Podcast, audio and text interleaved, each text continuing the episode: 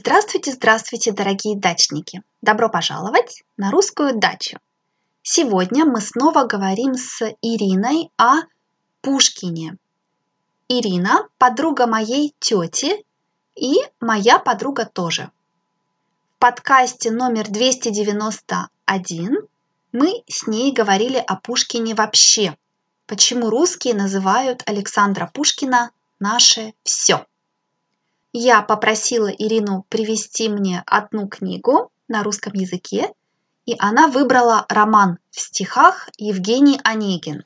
Я спрашиваю у нее, почему именно эту книгу.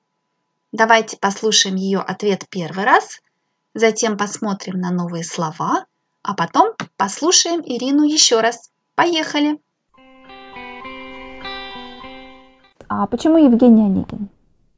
Евгений Онегин – такое центральное произведение а, в творчестве Пушкина и на самом деле довольно трагичное.